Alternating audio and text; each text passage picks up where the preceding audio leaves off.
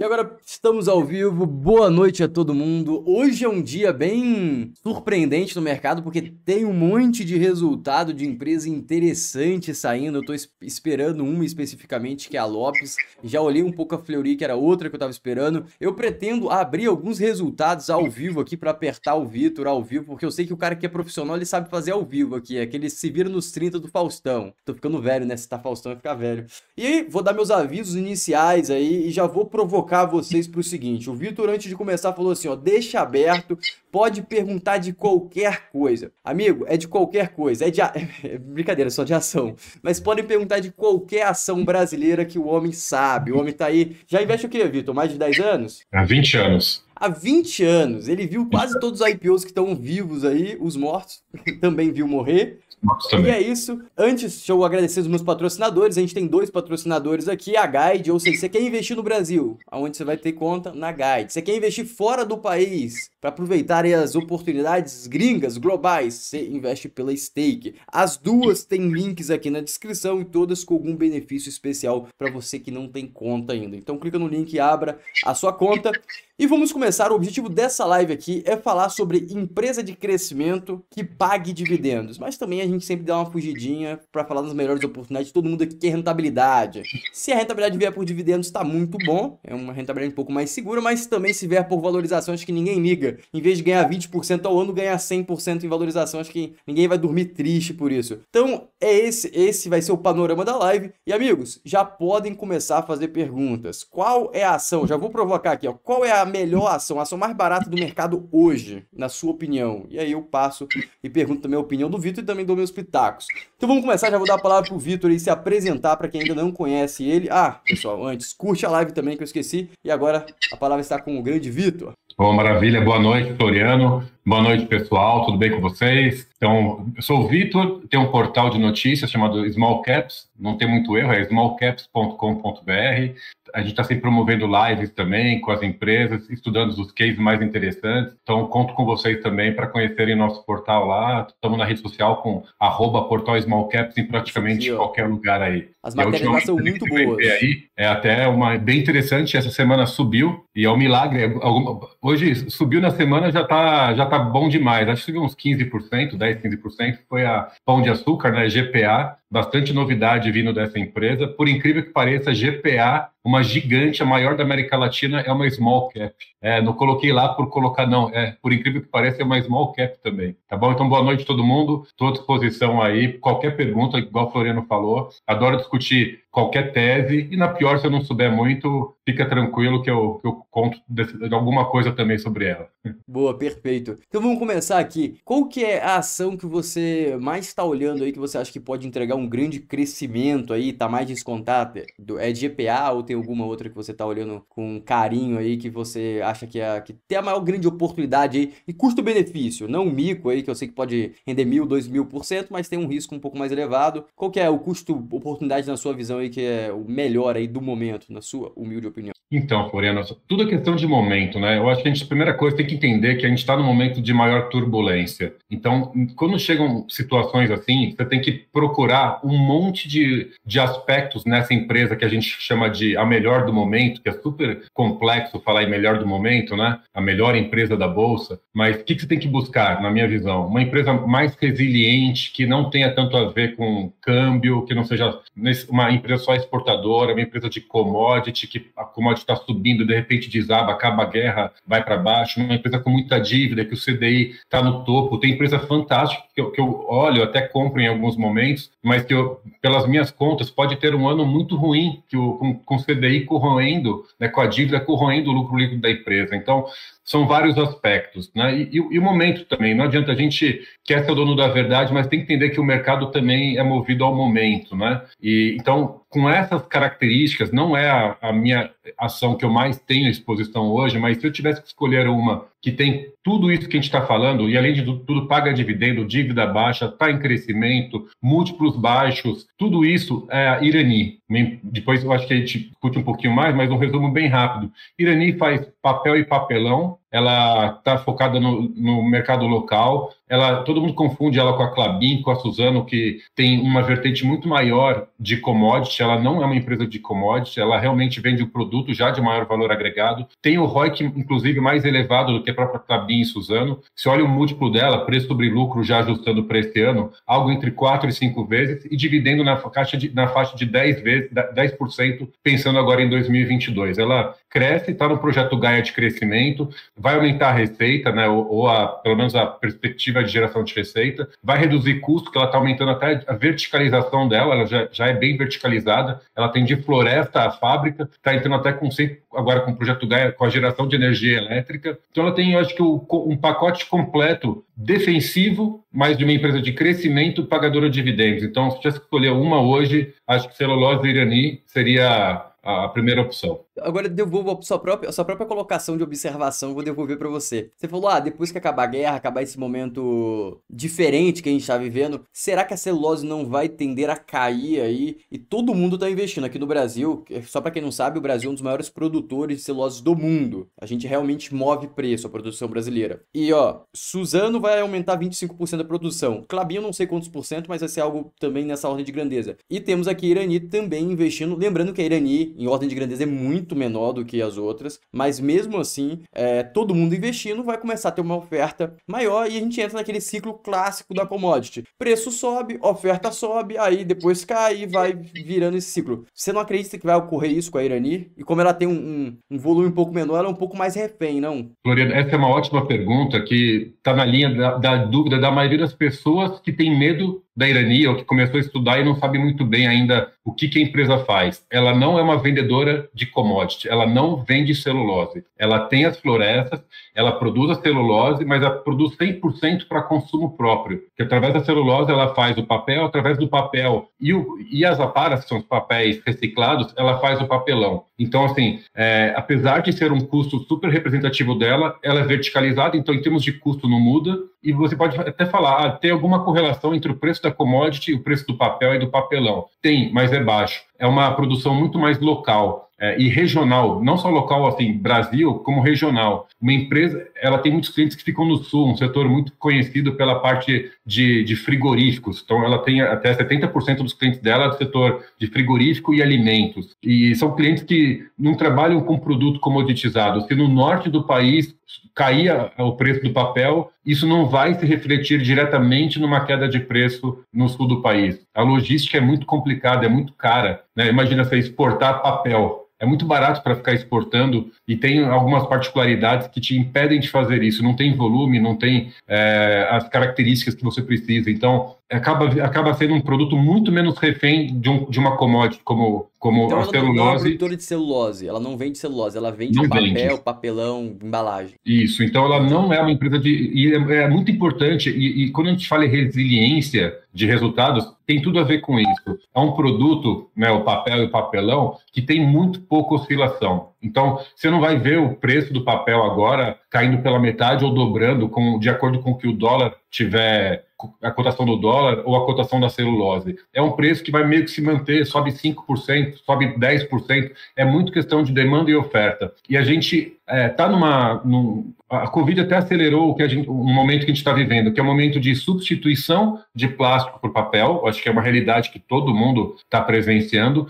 E só que esse processo né, de, de papel e papelão acelerou muito com a Covid, porque com papel e o, e o papelão você utiliza demais em e-commerce, em marketplace, né, nas vendas online. E o Brasil virou um grande exportador de carne, vai tudo com papel, frutos, vai tudo com papelão também. Então, é um produto muito resiliente, não tem nada a ver com, com o que a gente pensa, né? É natural a gente pensar num produto comoditizado, não é. É um, é um produto que tende a se manter num preço estável. A questão é falar de custo. Se quiser, depois a gente aprofunda a questão de custo, que é aí que poderia dar problema, mas já temos respostas, pelo menos para o curto prazo, quanto a isso. Mas é, no mundo agora, tanto no Brasil quanto no mundo, está ocorrendo uma diminuição da venda da internet. E a internet é uma vertente que consome muito papel. A gente tem que lembrar que provavelmente não vai voltar para o que era anteriormente, a questão do consumo. Mas também a gente não deve imaginar que vai estabilizar ou entregar crescimento acima do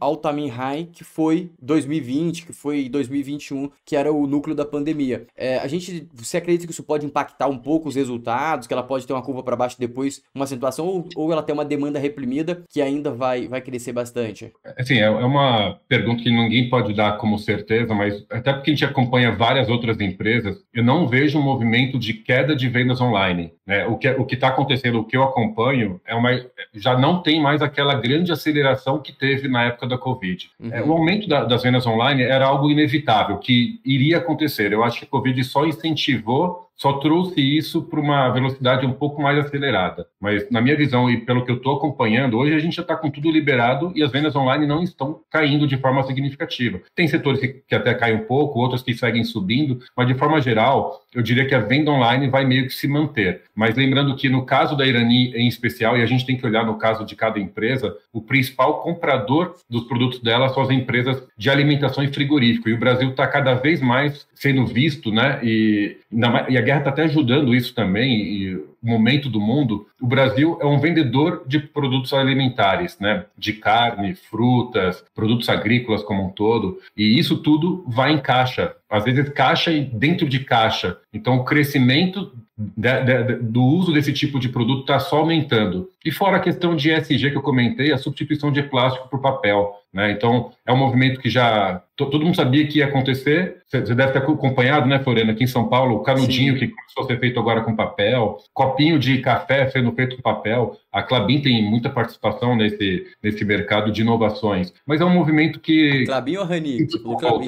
Oi? Você falou Clabin, é Rani ou Clabin? Eu falei Clabin mesmo, porque é a Clabin ah, tá, que, por acaso, ela também. Metade da operação da Clabin é papel e papelão, e a outra metade é realmente hum, a commodity. A Clabin é um meio termo entre Clabin e Suzano, vamos dizer assim. E, mas ela é muito inovadora e ela está tá na vanguarda dessas inovações, mas acabam refletindo para o setor como um todo, inclusive a Irani. E olha, os dados aqui, ó, visita de, de, do site de varejista e de alimentos, realmente está bem lateralizado em milhões aqui. É, o acesso está bem. Então, a, porque o que eu vi é que o volume financeiro estava se mantendo, só que o volume de venda estava caindo. Isso, por exemplo, aconteceu com M Dias. M Dias faturou mais e vendeu menos em volume de, de, de embalagem. Então, estava ocorrendo uma queda de volume. Não cheguei a ver a BRF, que eu acho que é o indicador que vai ficar mais próximo da realidade. Eu não cheguei a olhar se caiu ou não a, o volume, porque acho que a BRF é cliente da, da Rani, né? Ou não? É, a BRF. Saiu, acho que foi ontem, o resultado da Marfrig, em termos de volume, é, tem aumentado o volume de, de, exportação e de vendas de, de carne, mas eu, eu, acho que é esse ponto, assim, tem que ver exatamente qual, o que, que produto, né, e quais empresas que, que a Irani, a Clabin a, e as concorrentes acabam atendendo no mercado. É, é, muito regionalizado. E no caso da Clabin, que ela fica no, no sul do país, é o setor principalmente de frigoríficos. E esse setor no Brasil está cada vez mais virando uma exportadora. E a tendência é de se manter nesse, nessa crescente. Eu sei que você se interessa muito por C&A, certo? Você está acompanhando o case, né? Acabou de sair, né, resultado? É, eu não cheguei a olhar o resultado ainda, mas o que, que você acha das concorrentes? Das concorrentes, da concorrente, principalmente a Shine, Shine, acho que fala, que é, é chinesa. Como que você interpreta essa concorrência? Acha que pode afetar a C&A? Porque eu sei que a C&A tá muito barata, mas é, você acha que pode afetar? Porque olha, isso aqui em downloads, mensagens de aplicativo, a Shine tá sozinha praticamente, só ela que tá tendo download. E realmente, na minha cabeça aqui, eu não sou, porque eu acho que o maior consumidor aqui são mulheres, mas na minha cabeça eu já ouvi muita amiga minha falando que comprou na Shane por aplicativo barra site, mas nunca ouvi alguém falando que comprou. É, é, Arezo também já ouvi, mas é, Riachuelo, Marisa, Renner, C&A, não, nunca ouvi falar em questão de compra de aplicativo e eu acho que esse é o futuro. Como que você interpreta? Então vamos lá, é um assunto longo, vou tentar simplificar aqui. Assim, não é o futuro, já é o presente. Você tem, tem sites de medição de, de acesso desse tipo de site, e a CIA que você perguntou, é, é até uma grande surpresa. Ela tem ficado na frente da Riachuelo, que é bem maior do que ela. Então já é um ponto bem interessante. E todas elas numa crescente muito significativa, que de fato começou mais, mais fortemente na época da Covid, mas segue aumentando, tá? Então tem a Shen, tem a própria Renner, que é forte, depois a CIA já está ali, a própria a Enjoei, que está tá no setor também, e so, sofrendo bastante na bolsa, nem, nem é das minhas preferidas, mas em termos de, de, de, acesso no site dela, tá, tá numa crescente bem interessante também. Então, para mim, eu entendo que já não é um futuro, já é uma realidade. E essa questão desses sites de fora, principalmente sites chineses, é, eu entendo como uma concorrência desleal, tá? Eu, eu acho que assim, o governo já está com algumas medidas, o empresariado vem se mobilizando para pedir um, um, aumento de tarifa, de tarifação para esse tipo de sites. Isso já está acontecendo, já está sendo discutido, e eu acho nada mais justo do que você realmente tomar um pouco de cuidado com essa questão de concorrência desleal, que para mim é o que vem acontecendo. Mas e falando... que você considera desleal? Ah, o tipo de custo que você tem lá, de impostos e tudo mais, a gente sabe que não, não, não dá para concorrer uma empresa brasileira. Então, é, eles não, não exportam de uma forma correta. Você simplesmente faz uma compra, eles tentam te entregar e se uh, o correio lá de, do, de Curitiba barrar, ele, você vai ter que pagar algum imposto em cima disso. Quem compra tá, sabe que está fazendo coisa errada e quem vende também sabe que está fazendo coisa errada, mas não tem uma, uma legislação segurando de uma forma firme esse tipo de situação. É, a discussão que tem agora parece que é para compras acima, acho que de 50 dólares, 50 reais, não lembro. Eu ainda acho que não é algo suficiente para barrar esse tipo de concorrência desleal, mas pelo menos já está sendo discutido. É, mas, mas, também. Mas ela vai... consegue sobreviver com isso, porque eu penso da seguinte forma: você tem que matar o mal na raiz. Não matou o mal na raiz, deixou de fundir demais. Hoje tem uma massa de população até que vive sobre essa compra e essa revenda. Então você bater nesse público em eleição não vai rolar. Já bota uns 24 meses para frente aí. Então a grande questão é: a CA vive bem com essa concorrência ou vai sufocar aí, vai passar algum aperto na tua ah, visão? Eu acho que é um risco grande, especialmente para as redes varejistas de público de mais baixa renda, como a CIA, como a Renner, como a Riachuelo, como a Marisa. É, mas não só isso, o momento econômico não está tão favorável para elas, né? Tanto pela, pela perda de poder de compra da população, quanto pelo aumento de custos que você tenta repassar e não, nem sempre consegue. Então, acabou de sair também o resultado da Arezo, meu, fantástico, cresceu em tudo, cresceu em margem, dando lucro, dando EBITDA, se não me engano, deu o dobro de lucro em relação ao ano passado. Ela não para de crescer. Por quê? O setor dela é de média e alta renda. É um setor que vai ser menos desfavorecido nesse cenário que a gente está. Mas aí você me pergunta, mas então vale a pena comprar Arezzo ou CIA? Depende muito da estratégia. Se você tiver uma cabeça de souber esperar, de, saber esperar um pouquinho, de deixar o papel com as oscilações que vão ter, eu vejo um upside muito maior para uma CIA. Você quer alguma coisa mais certa, mais estável, que vai dar sempre bons números e, e crescentes? Vai no Marezo, vai no Grupo Soma, que você não vai passar muito nervoso, não vai deixar de dormir à noite. CIA tem que ter um pouco mais de, de, de coração para aguentar, entendeu? Mas estava com mais, maior desconto, a margem de segurança é bem maior. Ah, é, deve ter caído uns 70% em relação ao PIX, 70%, 80%. Se ela voltar para o que ela estava, e não tem por que não voltar em, em dois, três anos, quando acabar esse, supondo que vai acabar a situação que a gente está vivendo hoje, não tem por que não voltar e até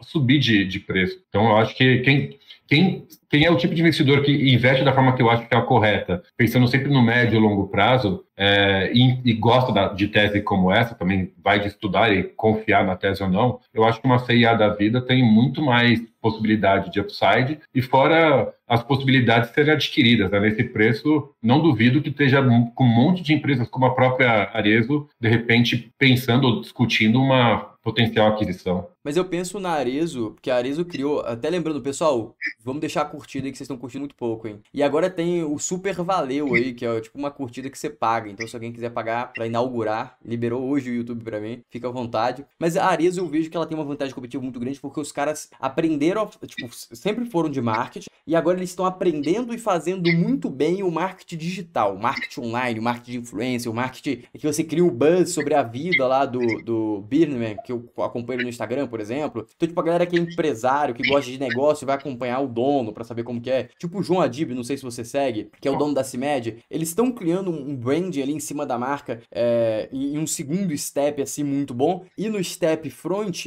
tá ficando sensacional. Por quê? Porque quando o cara aprende a fazer marketing para si, o João Adib aprendeu a fazer marketing no próprio Instagram dele, ele vai sentindo e ele consegue ver se a empresa dele tá fazendo um bom marketing ou não. Porque tem muita empresa grande que faz um marketing ruim e o dono nem sabe avaliar. Porque o mundo do marketing dele era outro mundo, agora é um mundo completamente diferente. E a Arezo conseguiu se adaptar nisso muito bem. Isso cria um valor e uma ancoragem para ela pro futuro muito grande. E normalmente é assim que as empresas são substituídas. Obviamente que é aquele negócio que o Vitor falou, é, uma CA da vida, ela tem um valor ancorado pelo tempo muito grande. Então, no último caso, ela vai ser vendida. Um grande ponto é, será que ela vai ser vendida por quanto? E aí, provavelmente, o Vitor já deve ter feito algum tipo de análise para saber que vai ser, no, no, pior caso, vai ser acima do preço que ele está pagando. E no, no cenário médio, a empresa vai voltar a entregar resultado, porque a economia vai melhorar, e ele vai receber possíveis dividendos ou valorização do capital. É mais ou menos essa conta que você deve ter feito, correto? Boa, é isso, e, e é só, só até aprofundando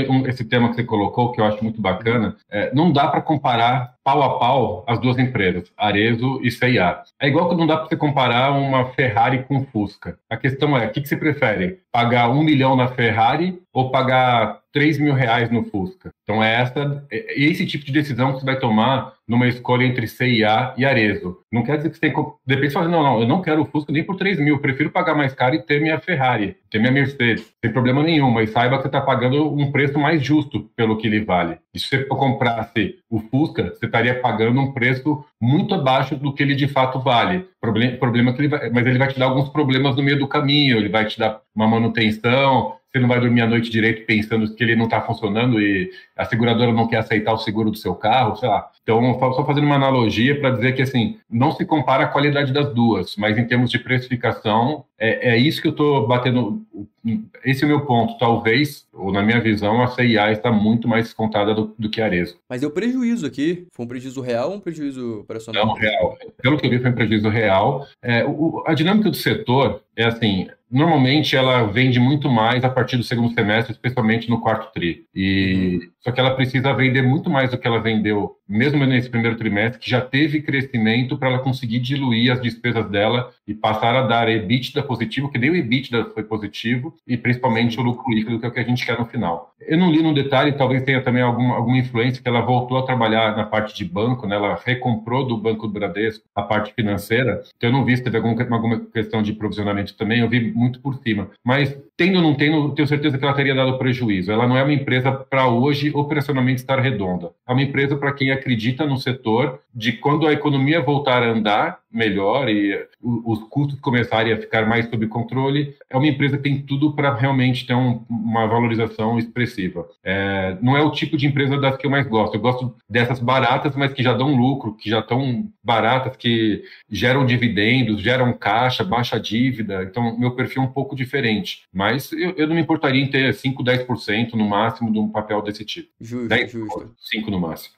Boa. Tô conferindo a Lopes aqui. A Lopes é, só entrega resultado meia-noite noite, pelo visto. Eu tô conferindo aqui, não saiu nada. Só saiu um anúncio de dividendos aqui. Eles anunciaram que vão pagar 7 centavos de dividendos. Alguma Opa. coisa, a ação tá valendo 10 reais, 2, não, 3 reais. Eu tô com a, com a, com a, com a herança do, da cotação anterior. Dá uns 2, 3% de dividend yield, é isso? 2% mais ou menos. Bom, bom. Não é bom, bom, mas também melhor do que nada. Mas qual é outra, a terceira ação aí que você vê como oportunidade, que você acha que a galera tem que ficar de olho? Se alguém tiver alguma pergunta também, pessoal, fica à vontade aí. Podem mandar perguntas que a gente vai respondendo. Boa. Eu vou evitar falar daquelas que eu sempre falo com você, como Mora do B, né, as empresas de construção JHSF, para a gente poder destrinchar algumas a mais aqui. Hoje, acho que um, uma especial que me chama muita atenção é a Jales, Jales Machado, empresa sucroalcooleira, Então ela, ela é muito resiliente porque está num setor que, se o álcool está mais caro, ela vende álcool, senão ela, ela tem um poder, não é de 100%, mas ela consegue direcionar parte da produção para açúcar. Se a cotação do açúcar eh, eventualmente não está no momento muito bom, que daí sim, uma empresa totalmente de commodity, ela tem uma parte de,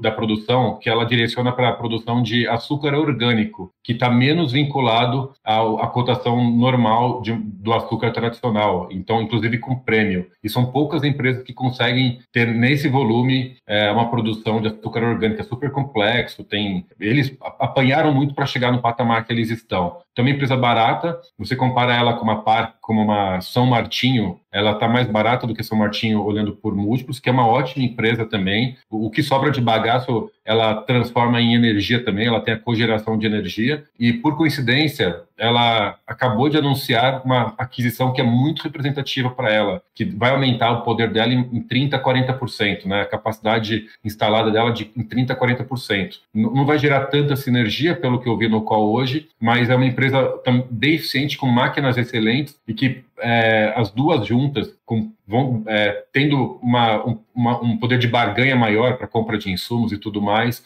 eu acho que vai ser um, um, diferencial. É um dos poucos papéis que não caíram hoje, só que eu acho que deve, se não fosse um dia tão ruim, era papel para ter subido 5, 10% pelo tamanho da aquisição que foi feita. Eles prometeram na época da IPO e finalmente cumpriram. Eu acho um papel bem bacana para o pessoal conhecer também, bem resiliente. Eu vou olhar. É, tá, tem, tem ligação até com o preço de gasolina, né? Que a gente sabe que de alguma forma o álcool álcool etanol, é, que a né? gente utiliza aqui, o etanol, acaba ficando com uma cotação, 70% da cotação da gasolina. Então, nesse momento, e muita gente acha que a tendência de petróleo é para cima, independente de guerra, é uma forma que você está exposta de alguma forma ao setor. Fora a questão dela ser SG, gerar crédito de carbono, é, eu acho bem interessante. Sim. É, agora fizeram perguntas aqui, Vitor. Vamos lá, agora Boa. o negócio começou a ficar apertado. Vamos lá. Cash 3. Cash 3. Eu, te, eu fiquei sabendo, boato, você tem 30% de Cash 3. Brincadeira.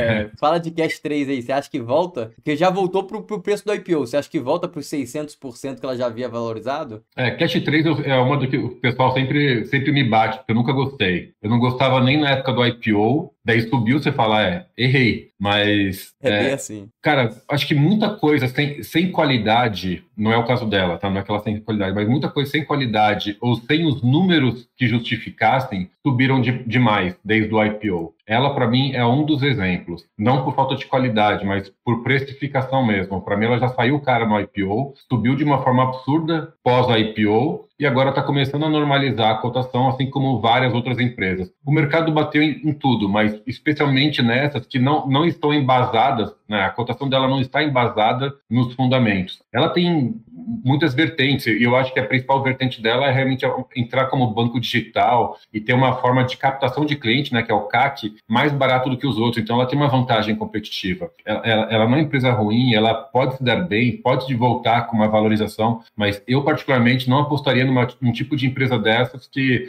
você olha pelos múltiplos, pela geração de caixa, é, pode dar tudo errado também. E, e assim, como está tudo barato hoje em dia, entre as baratas, eu prefiro as baratas e seguras e baseadas nos fundamentos dela. Não é o caso da Cash, na minha opinião. Sendo direto aqui do que o Vitor falou e a minha opinião também. É, o valuation da, da Cash 3 foi baseada no founder lá. Basicamente, o founder entregou uma, uma história muito bonita, sem tirar o mérito. O cara foi sensacional. Ele foi empreendedor desde 17, 18 anos, criou vários negócios, vendeu e fez, fez e aconteceu. E aí o mercado acreditou que o homem ia fazer de novo. Só que o mercado valorizou a empresa do cara em 600%, já na casa acima do bilhão, se eu não me engano. Então você começa a ficar, você começa a dificultar a vida do cara. Porque, tipo, é legal, você pode entregar o upside de 200, 300, mas, pô, 600 na casa do bilhão, você tem que mudar a sua visão de negócio, porque a sua visão de negócio vai ser, cara, ah, vou entrar nesse negócio, vou vender muito. Qual que é o, qual que é o mercado endereçável? Ah, é 2 bilhões, é, eu, eu, valho, eu valho 3 bilhões, não rola para mim. Eu pegar esse mercado todo, eu tenho que ter mais de 100% para fazer sentido. Então, você começa a bagunçar também. E o mercado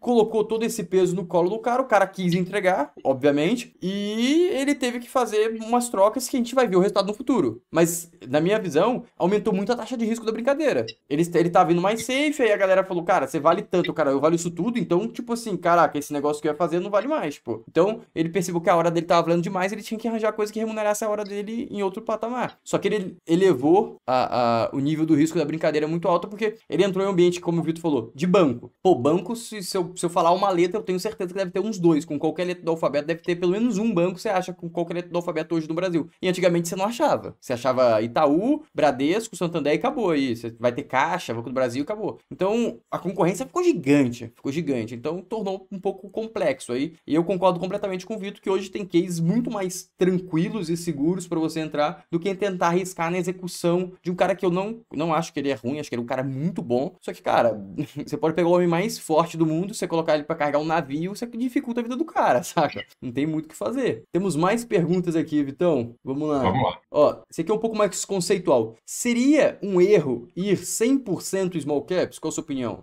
Todo mundo acha que sim, né? Mas a minha opinião é que não. Porque, primeira coisa, quando você fala em small cap, você fala de vários portos de empresa, igual eu acabei de comentar. GPA, que é simplesmente a maior varejista alimentar, não é do Brasil, é da América Latina, é dona do Pão de Açúcar, dona do Extra, que está vendendo a parte de hipermercados, Compre Bem e da Éxito, que é, é a maior da, da Colômbia e tem operação no, na Argentina e no Uruguai, é uma small cap que vale agora um pouco mais de 5 bilhões, talvez chegando em 6 bilhões, não vi hoje como é que está. 6 bilhões de reais, uma empresa desse patamar que deve estar tá faturando agora com a, com as mudanças, algo beirando os 40 bilhões de reais por ano. É uma small cap. Você falou, ah, mas é arriscado. Cara, para mim, arriscado é você comprar um barzinho ali da esquina em, em sociedade viver, viver disso, colocar todo o seu dinheiro num negócio desse. Se você souber fazer uma, uma gestão equilibrada dentro de empresas small caps, mas também acho que não tenha que, é, uma sugestão, você não deveria é, restringir empresas não small caps. Se por acaso as melhores empresas que você encontrar forem small caps e você entender das mesmas,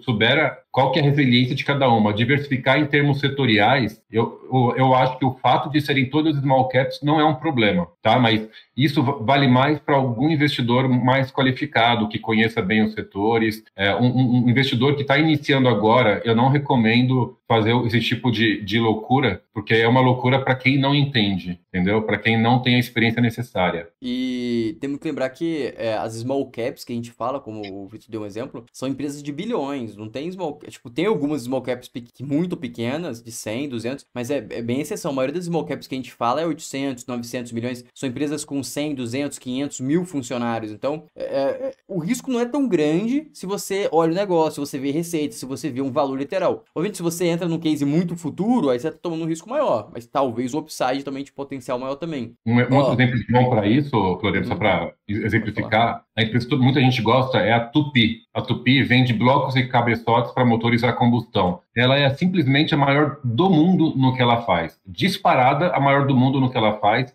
e tem uma diversificação geográfica global. Vende para todos os continentes do mundo. É uma small cap. É a maior do mundo e é uma small cap. Deveria ser uma small cap? Até acho que não, já deveria estar valendo muito mais do que, do que ela vale. Mas é uma small cap. Esse tipo de empresa que, que eu invisto, particularmente. Eu até esqueci de divulgar aqui, o Vitor falou da Rani. Semana que vem, quinta-feira, às 19 horas, eu vou ter uma live que eu acredito que vai ser com o CEO e o gerente ou CFO deles. Mas acho que o CEO vai estar presente, presente não vai estar confirmado ainda quem vai ser. Mas vamos ter uma live com a Rani, então eu sugiro que você coloque na sua agenda aí. Vamos para a próxima pergunta. Falando em Jales, o que aconteceu com a Ryzen? Não sei se você fala Ryzen, Ryzen. Qual, você sabe eu alguma coisa Ryzen. sobre? Eu falaria de Ryzen.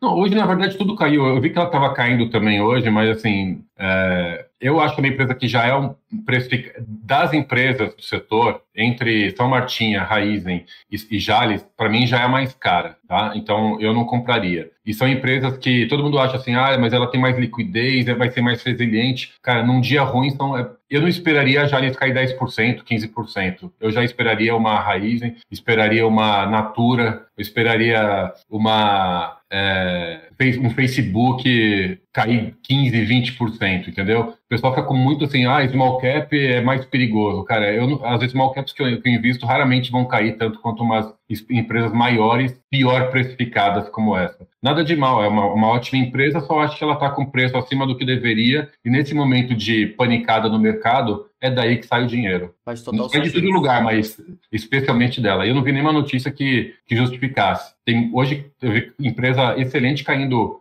6, 7%, tem de tudo. É, faz total sentido. Temos aqui agora mais uma. Neogrid, Vitão. O que, que você fala de Neogrid pra gente aí? Coloca, Não, uma, coloca uma, uma, esperança aí, que eu tenho um amigo que tá comprado nela aí, que tá triste. Coloca uma esperança no coração desse é, homem. É, amigo, você tá triste, acho que vai ficar triste por mais um tempinho ainda, se continuar com papel. Que é uma boa empresa, tem uma vantagem nela. Ela tem um caixa excelente que pode ajudar esse ano do CDI elevado. Então, é, ela, ela fez Mas o IPO recente. muito. Oi? Ajudar muito muito. Eu já, eu já fiz essa conta, já tem que ajudar muito. Tem que ajudar muito. 50 é. milhões de caixa líquido, não, não é. fecha a conta. Então, é, mas se não me engano, acabou de ser resultado, acho que até um lucrinho pequeno. Mas assim, é uma empresa que se vendeu como uma empresa tech. Quando você fala em empresa tech, você paga mais caro, por quê? Porque você assume que ela vai crescer muito de forma escalável, né? Então ela não precisa investir demais, não tem que ter aquele grande capex, no máximo faz aquisições e consegue crescer aumentando margem. E ela não está conseguindo crescer. O, o que eu averiguei é que ela tem um problema comercial muito sério, ela não conseguiu é, emplacar nos produtos, conseguir vender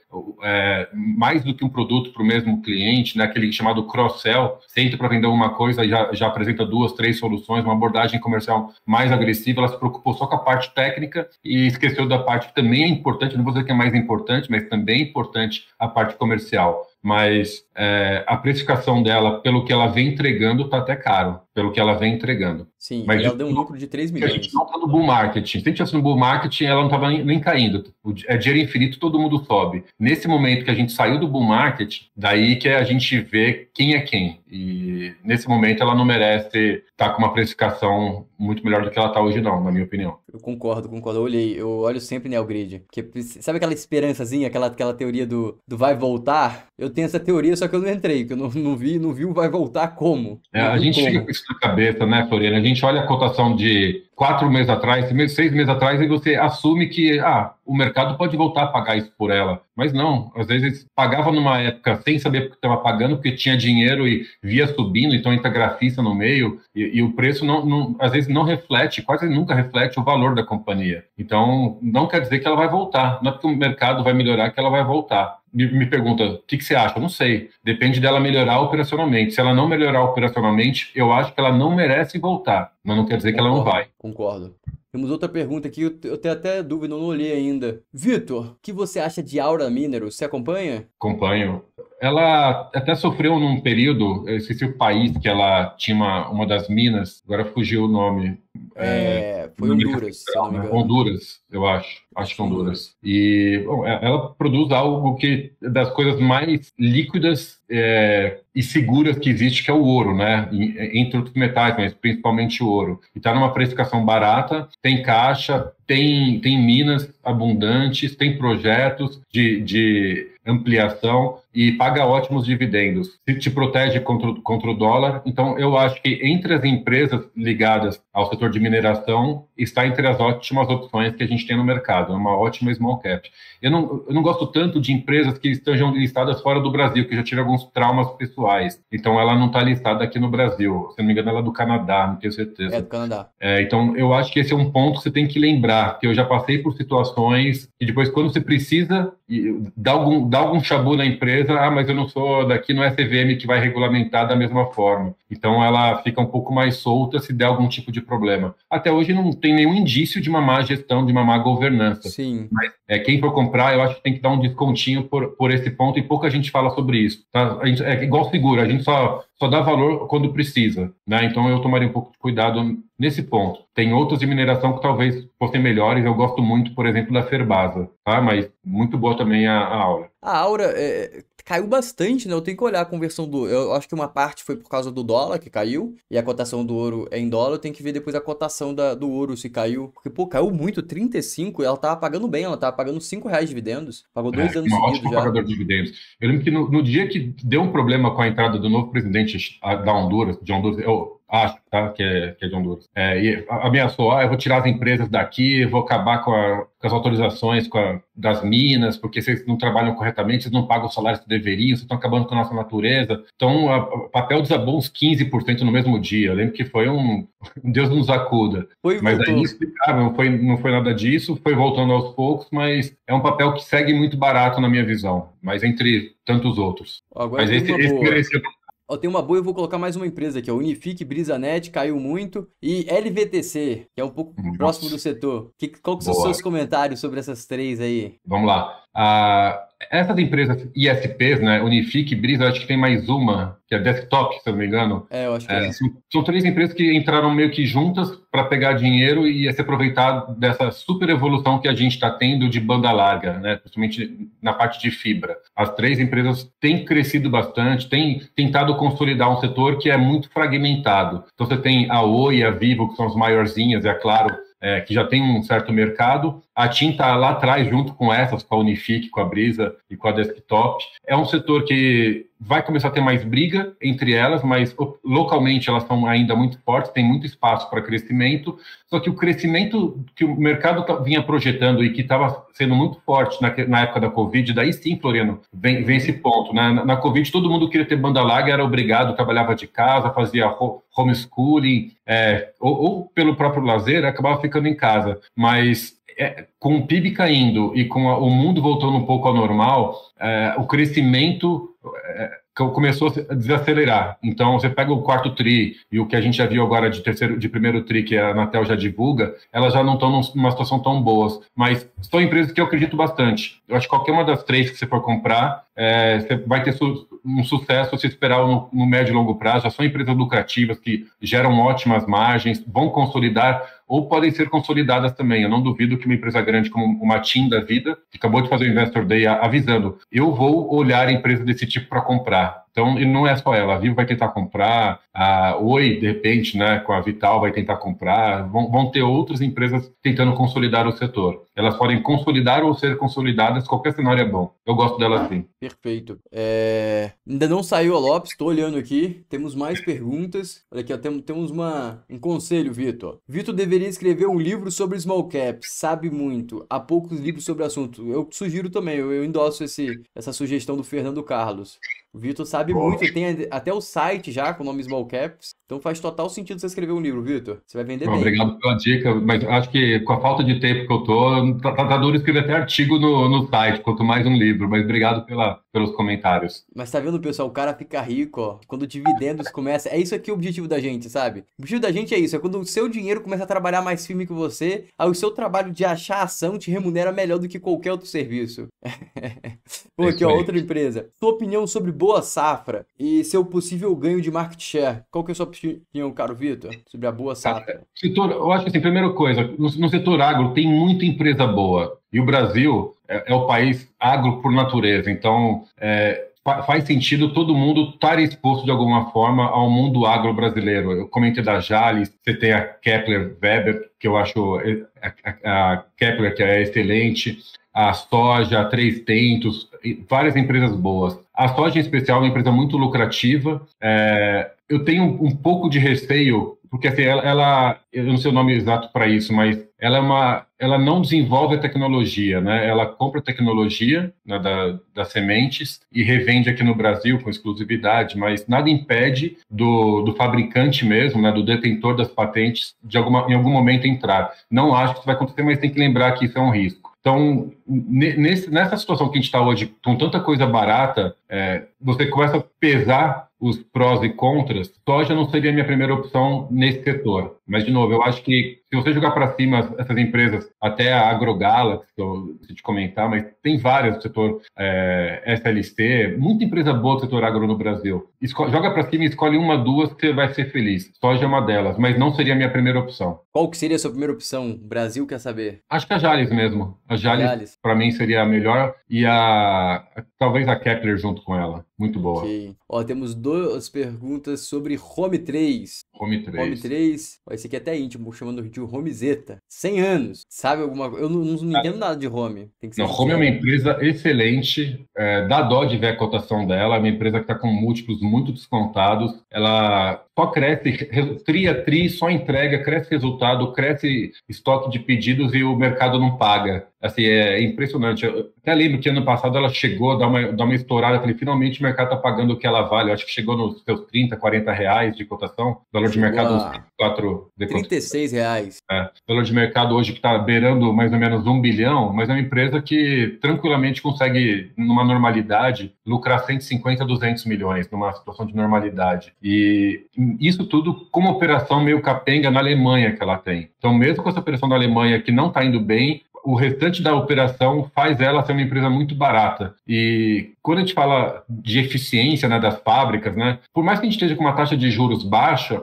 é alta como a gente está hoje, os fabricantes precisam ser competitivos, precisam renovar o parque fabril. E ela está totalmente inserida nisso. Então não adianta nada do cara, ah, vou economizar porque a taxa está alta, eu não vou, não vou comprar agora. Cara, é, você tem que comprar, você tem que modernizar. E o Brasil dos países tem mais o, a, a parte, o parque fabril mais sucateado no mundo. E não pode ser assim. Então é um setor que eu acredito bastante. Está sofrendo hoje mais por, por, por, pela historinha que não é bonita hoje a, os industriais é, se modernizarem e investirem nas próprias operações, mas na prática a carteira de pedidos da empresa só cresce. Então eu particularmente acredito muito na indústria fome. Ela, ela teve um lucro interessante agora. Só cresce o lucro 204, dela. 213, valendo 980 bilhões, tá ruim não. Só que ela queimou caixa, né? Ela investiu 661 milhões aí de fluxo de caixa livre. Investiu é, 103 é em Tem, tem as fases dela, ela em alguns momentos, esse caixa que aparece como queimado, ela é que ela entra dando garantia para alguns clientes. É, é o tipo de financiamento que tem no setor. Boa parte dessa dívida, boa parte dessa queima de caixa nem é dela, na verdade, tá? Então, na verdade, é uma empresa super pouco alavancada. E, no geral, ela gera muito caixa. É que, assim, você vai tendo épocas de você tem que reconstituir estoque, estoque caro, né? Aço, alumínio, só subindo de preço, você tem que se preparar em alguns momentos e, às vezes, você pode contabilmente ficar com uma situação de, de queima de caixa. Mas é uma empresa muito lucrativa que, se você olhar numa média histórica, ela sempre vai estar gerando caixa. Paga dividendos, inclusive pagou bastante. Ano passado pagou, acho que, se você olhar o dividend do ano passado, deve dar uns 15%. Deu 9,32 segundo o Buran aqui, mas não sei se está correto, às vezes aqui erra. É eles pegam sempre um, um, período certinho de 12 meses, né? Ah, é? Mas se você olhar os dividendos pagos referentes a 2021, Sim. eu acho que é mais do que isso. Mas depois vale a pena a gente nisso. É bem forte. Ó, temos mais perguntas aqui. Clear Sales. Clear Sales. Cara, eu acho que é uma empresa que não tem tanto diferencial e é muito restrito a poucos serviços, né? Tem a ver com produto que com serviços de segurança, né, de acesso aos sites, é, de segurança às compras do, dos usuários, mas tem outras empresas indo nessa mesma direção e que eu não vejo o motivo para se pagar tão caro para uma clear sale que, é, que tem poucos produtos e tantos concorrentes entrando e tantas opções melhores, mesmo ligado à parte de parte tech. Então, eu não entraria no preço do IPO e mesmo nos preços atuais que ela caiu muito, eu, eu não acho que esteja entre as, as barganhas da bolsa hoje em dia, não. Tá, tá, tá é uma barganha olhando aquilo que a gente está falando de cotação histórica. Ah, se ela voltar para o preço do IPO, para o topo dela, vai subir para caramba. Mas eu acho que por hoje não tem por que ela subir. E está decepcionando um pouco nos resultados também, um pouco na linha é, Neogrid. É, é, essa eu vou discordar, essa eu vou discordar que eu olhei, essa, essa eu olhei a fundo. Pessoal, vamos dar um gostei aí. É, ela é melhor do mundo, cara. É absurdo, assim. Eu não, eu não sabia disso. E ela é melhor do mundo. É, tipo, lá nos Estados Unidos tem a Counter-Strike, que é uma concorrente. E a taxa de aprovação dela é melhor do que a Counter-Strike. Tanto que ela tá começando uma operação americana. Qual que é o, a, a, grande questão da Clear Sales em comparação às concorrentes gringas? Aqui no Brasil, o, a genialidade dos brasileiros para fazer corrupção online é maior que lá fora. Então o cara, quando ele vem pro Brasil, ele tem que se tornar melhor do que ele é lá fora. Porque aqui temos os nossos, os nossos roubos nacionais aí, sei lá, nosso know-how em crime digital, sabe? Então esse know-how é melhor que lá de fora. Então quando as empresas vêm para cá, eles não conseguem tomar mercado. Tanto que ela tem 90%, 80% do, do mercado brasileiro. Hoje a única forma de dela crescer ou é o e-commerce bombando, porque ela recebe por transação, se ela conseguir manter a taxa, ela recebe um FII relevante e adiciona novos produtos. Um novo produto que ela começou a fazer e está crescendo é a questão de você poder criar conta. Você criando conta, assim, é, em banco e tudo mais, eles estão com uma aprovação interessante. Mas é uma, é uma empresa que, que, que é um desafio parecido com a, com a Neogrid, como você falou, só que eu vejo ela com mais diferencial do que a Neogrid. Porque ela realmente tem um diferencial e tem uma matriz de custo que defende ela. Porque ela faz um tipo de aprovação que é a aprovação híbrida, que você usa o computador, o inteligência e tudo mais, e uma pessoa. Se você replica isso para fazer nos Estados Unidos, a pessoa dos Estados Unidos é muito mais cara e tá aumentando ainda mais o preço por pessoa lá. Então a competição hoje com a Clear Sales é um pouco. A Clear Sales ainda tem um pouco de vantagem. Só que ela não vai ganhar dinheiro se ela não adicionar produto. E aí você tá colocando um intangível absurdo que é, cara, quando ela vai inventar um produto que ela vai fechar a conta? Não sei. E aí voltamos pro ponto que você falou que realmente tem um risco aí. Só que ela, ela eu, eu, eu quero colocar nem que seja um centavo nela a 4,30 porque ela fica igual a caixa. Aí igual a caixa. Eu olhei até rapidinho aqui, ela tá valendo um bilhão de reais. Com dando prejuízo, EBITDA negativo, apesar de ter um baita de um caixa, então se olhar o EV dela é baixo, de 280 milhões, e um faturamento do último TRI, que é do, do quarto do ano passado, de 130 milhões, você analisa isso daí, vai beirar os 500 milhões de, de receita, mas uma receita que não traz, não traz lucro. É, é o mesmo caso, assim, para mim, tem empresa de, de, tecnologia com grandes vertentes de crescimento, mas que já se preocupam desde já em, em gerar lucro, gerar receita, crescimento, estratégia, e para mim não é o caso dela ainda. Quando ela começar a lucrar, vai, vai ser aquelas empresas de preço sobre lucro de 100 vezes. Beleza, se você estiver confortável que daqui a 10 anos ela vai estar tá dando um, um, baita de um lucro e vai justificar ela valer mais do que um bilhão de reais, de repente ela vai estar valendo seus 3, 4 bilhões, que é o preço da época do IPO, maravilha. É, hoje em dia, o dinheiro está tão caro que as pessoas não estão querendo colocar em empresas tanto de aposta, né? Então, o custo-oportunidade do seu dinheiro já não está dando para brincar muito. O mercado tem buscado empresas que hoje, ou no, pelo menos no curto, curto, curtíssimo prazo, vai um, dois, três anos, já vão se pagar através de múltiplos saudáveis. Ainda não é o caso dela, mas igual você falou, tem vertentes para crescer. Eu ouvi falar que ela até lá fora, né, no exterior, pode ser uma grande, um grande player global fazendo o que ela faz. Mas é uma aposta. Você quer, quer arriscar, confia na empresa, então, fui atrás, vai para cima. Então, a, a, a, eu, eu, tipo, a aposta é a questão do gap de conhecimento aí. Ainda eu não tenho confiança para entrar, como eu falei, mas eu acho que quando ela entrar igual a caixa, e dependendo do discurso da empresa, se ela ficar igual a caixa e falar, vou queimar a caixa, beleza, aí segue a vida. É, mas se ela falar, tô igual a caixa e vou preservar a caixa, Aí começa a ficar legal, porque beleza, eu posso realmente não ter um mega upside no curto prazo, mas se ela der um milhão de lucro, tudo bem, o CDI paga o resto, entendeu? Uhum. Porque ela vai estar, tá, tipo, remunerando o CDI no mínimo. Então o CDI paga meu dividendo, paga o JCP lá, ela tá atrasada, não tem quem adquirir, até onde eu sei. E se ela adquirir gente, teoricamente vai ser boa aquisição. Eu tô vendo a hora também, Vitor. Pode ficar tranquilo aí.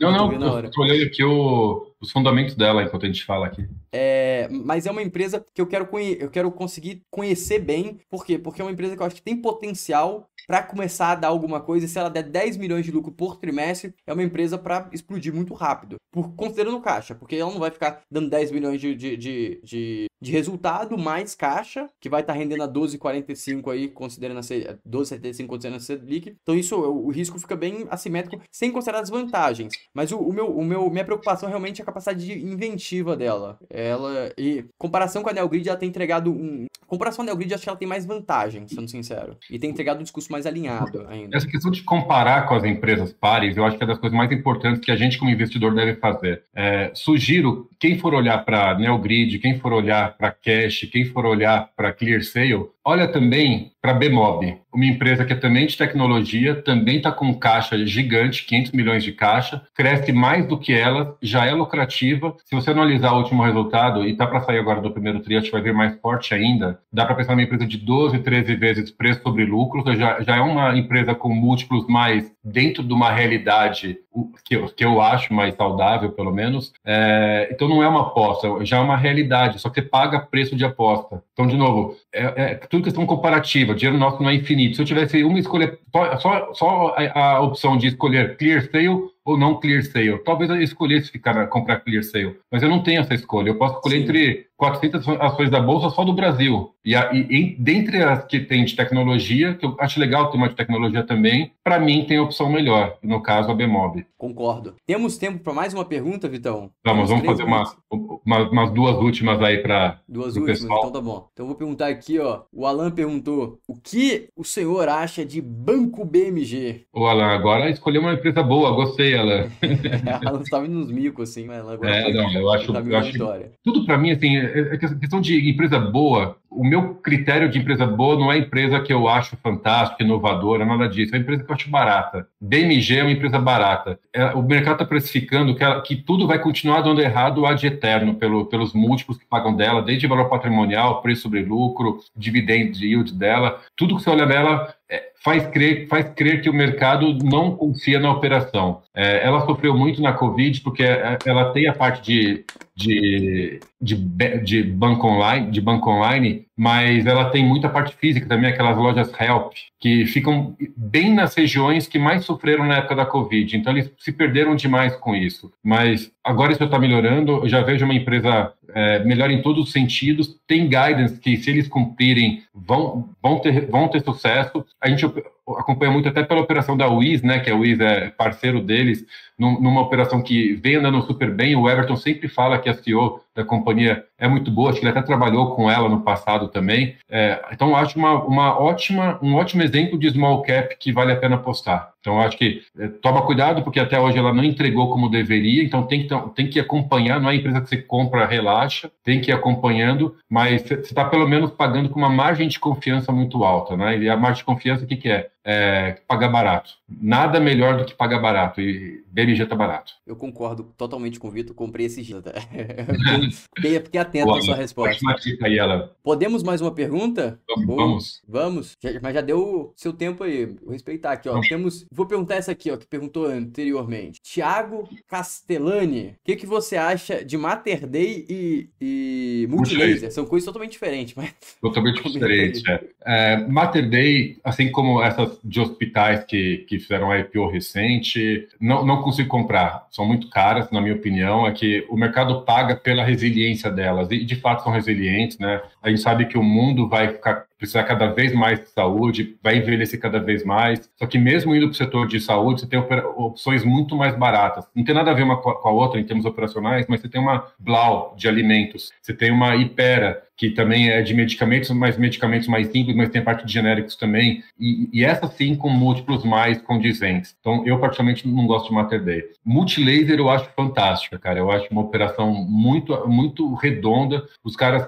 é, vieram do nada, né, lá atrás, tem toda a história da companhia com cartucho de, de impressora. É, basicamente, como enxergo elas? Eles têm a, as fábricas aqui que decidem se vale a pena fabricar, montar ou importar diretamente os produtos. Tem uma operação na China que acham que tem de bom lá, desde drone, a bicicleta, é, bicicleta elétrica, e quando vale a pena compram, compraram agora uma empresa, acho que é de moto elétrica também. É, tudo que tem quilharia que tem na China, e, e eles percebem que tem aderência, eles colocam uma marca, ou a marca deles, ou criam uma marca para isso, e, e, e fazem um produto com uma boa margem, até mais alta do que a Positivo, que seria uma semi-concorrente dela, né? Não tem semi-concorrente porque ela também trabalha com celular, com tablet, participa de licitações. Qual que é melhor, Positivo ou Multilaser? Cara, dá pra, eu acho que dá para ter as duas. Eu prefiro a Positivo, mas é até por, pelo, por surpresia assim, dentro da Positivo com a High Lab, mas eu compraria a, a Multilaser tranquilo. Eu acho até, até valeria ter, a pena ter as duas. Eu comprei